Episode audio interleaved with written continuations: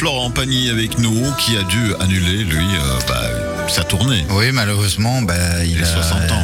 euh, Ouais. Il a annoncé qu'il avait une, une tumeur, hein, Ah, ça une tumeur au, pou- Poumon, au poumon. hein. Voilà, bah, on lui souhaite un Ouais, on pense bien fort à lui, oui. Et j'espère le retrouver euh, bah, très très vite sur scène, évidemment. Bon. Du coup, on va donc rendre justice, disait notre ami euh, Christophe, dans le spécial cas du jour, à ces tueuses en série. Et oui. Aïe aïe aïe. Qu'est-ce qu'il y a à dire de bien sur le sujet? De, de bien, je ne sais pas. Après, d'atypique, beaucoup. Ah, ben on Ça, adore c'est bien ça. la typique. Eh écoute, ben, c'est parti, on t'écoute déjà. Eh ben oui, avoir l'esprit détraqué et développer un, un imaginaire sur le meurtre, sur le faire mal, etc., c'est pas un monopole réservé aux hommes, évidemment. Et en fait, j'ai découvert sur Internet Emily Tibat, qui a écrit un livre, 41 portraits de serial killers, tueurs en série. Et je vais me procurer ce livre hein, très clairement, parce que c'est à chaque fois un portrait de la personne et une euh, analyse psychologique Mhm. derrière. Ça a l'air assez bien construit et elle nous apprend différentes petites choses déjà entre ben, la différence homme-femme des serial killers. Ils n'ont pas le même mode opératoire la plupart du temps, mais surtout ils n'ont pas les mêmes motivations. Un homme va être un peu plus euh, à la recherche de pouvoir, de domination ou d'excitation sexuelle, alors qu'une femme, c'est vraiment euh, des moyennes, hein, c'est pas une règle absolue, Mm. mais une femme sera plus à la recherche d'un confort, euh, un confort financier ou matériel, ou alors et surtout de vengeance. Et la plupart du temps de vengeance envers les hommes. Mhm. Donc voilà, elles sont non pas comme je disais non plus, ils n'ont pas la même euh, le même mode opératoire, c'est-à-dire que c'est beaucoup plus franc, c'est beaucoup plus clair, c'est beaucoup plus brutal chez les hommes, couteau, pistolet, tout ça. C'est souvent un petit peu plus discret pour les femmes. C'est le, le poison, c'est euh, les médicaments, etc.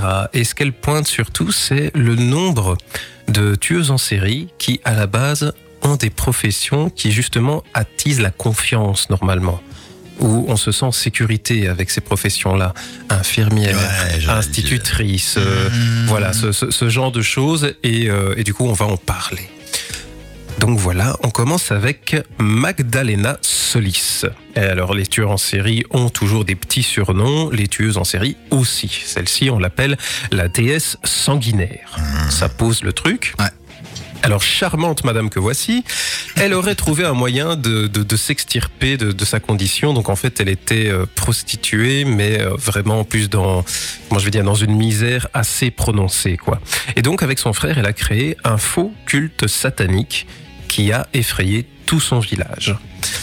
C'était au Mexique et en fait, ben, elle avait sortes de rituels noirs comme ça, basés sur l'orgie, je lis ma liste hein, parce que c'est long, l'orgie, la pédophilie, le meurtre, le vampirisme et l'inceste. Il y en a un peu plus, je vous le mets. Voilà, c'est un peu ça. C'est un peu ça. Mais donc oui, j'ai bien dit vampirisme parce que quand elle faisait des victimes, elle buvait leur sang. Voilà, tout simplement. Donc ça a un peu fait flipper tout le village et on peut le comprendre.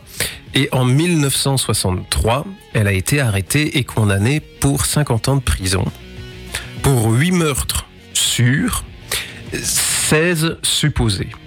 Donc voilà, son frère a été arrêté aussi, mais du coup, ce qui, elle par exemple, euh, la, motivait et la l'animait, c'était ce côté de pouvoir, c'était de s'être extirpé d'une situation très miséreuse pour avoir un sentiment de pouvoir exercé sur euh, toute une population.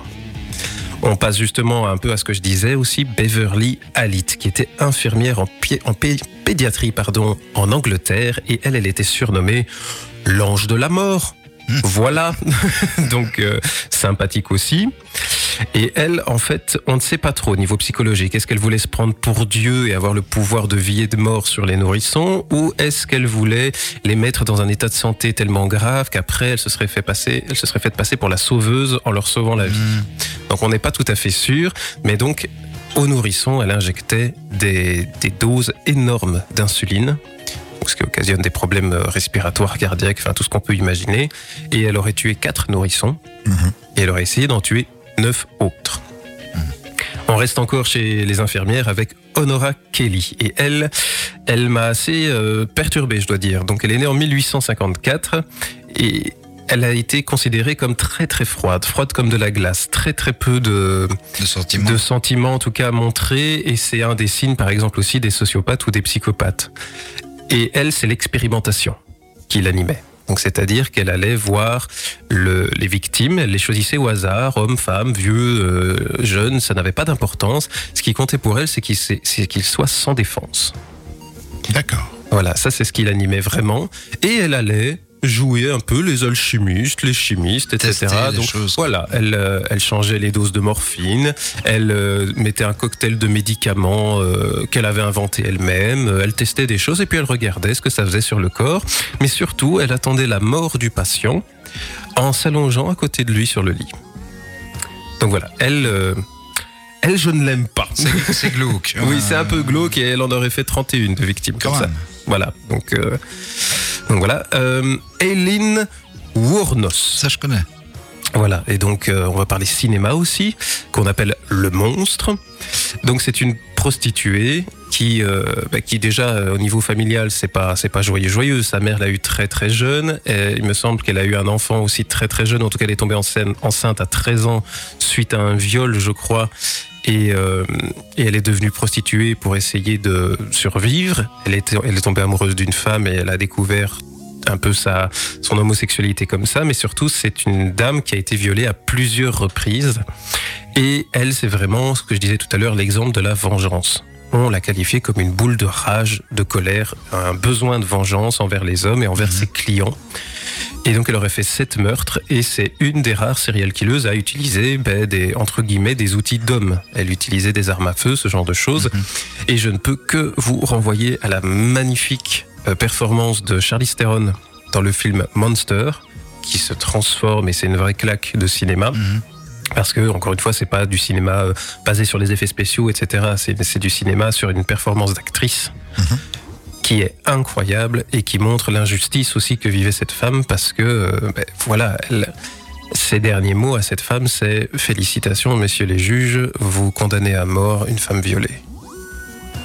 Mhm. Et euh, ça, ça se pose là aussi en termes de tension. Le film est vraiment très très bien construit. Je ne sais pas à quel point il est euh, collé à la réalité, mais donc voilà, elle est, assez. euh, elle est assez connue en tant que serial killeuse. Et elle a ce truc de elle c'est la c'est la haine c'est la colère c'est la vengeance. Et euh, elle a commencé vraiment d'abord en tant que délinquante. Et c'est vraiment un moment où ben, après un, un énième drame dans sa vie euh, elle a elle, elle a pété un câble et elle a commencé à tuer ses clients quoi Elle était partie en road trip avec son oui c'est ça amoureuse. avec son Elle amoureuse tuait ouais. beaucoup des camionneurs. Oui, euh, c'est des ça. gens. Ouais, c'est des, routiers, elles se mettaient au bord des autoroutes. Et, euh, et voilà, elle pouvait rester toute une journée pour se faire peut-être deux clients, quoi. Mhm. Mais, euh, mais après, elle les détroussait, etc. Mais donc voilà, c'est. Allez voir ce film. Franchement, Monster, c'est c'est une claque. C'est vraiment une claque. Et on passe à Vera Ranchi, j'espère que je prononce bien. À mon avis, non. Alors, elle, c'est ce qu'on appelle plutôt une veuve noire. Donc, elle était extrêmement jalouse. Euh, elle a suspecté son premier mari de, de la tromper et donc pour se venger, elle a mis un petit peu d'arsenic dans son vin, euh, ce qui bah, déjà dénature le vin, donc moi je trouve que c'est scandaleux. et puis euh, a tendance un petit peu à tuer la personne.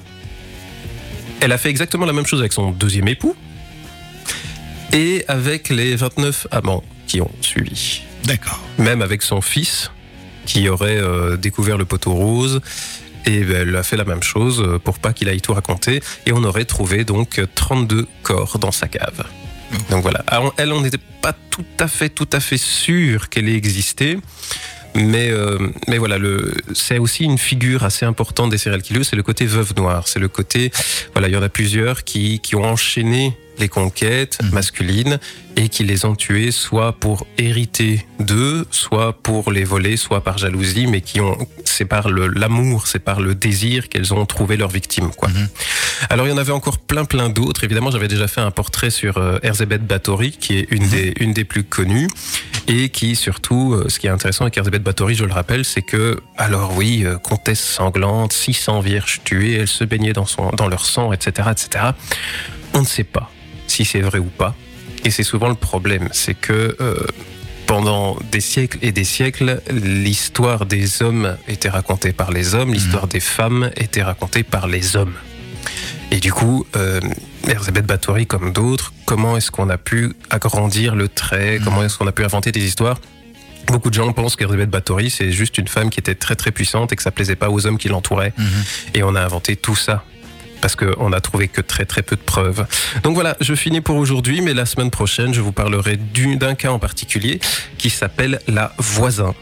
Et euh, j'en parlerai en détail parce que là, je pense qu'on a aussi un- une bonne candidate pour la, pire, avec euh, toute une série de messes noires et, et d'avortements pas trop trop euh, cliniques. D'accord. Voilà, voilà pour les céréales killeuses d'aujourd'hui. Ah, Tu viens toujours avec des sujets euh, super légers. hein.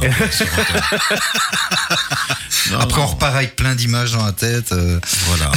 Bon, Alicia, ça ne t'a pas donné d'idée, j'espère.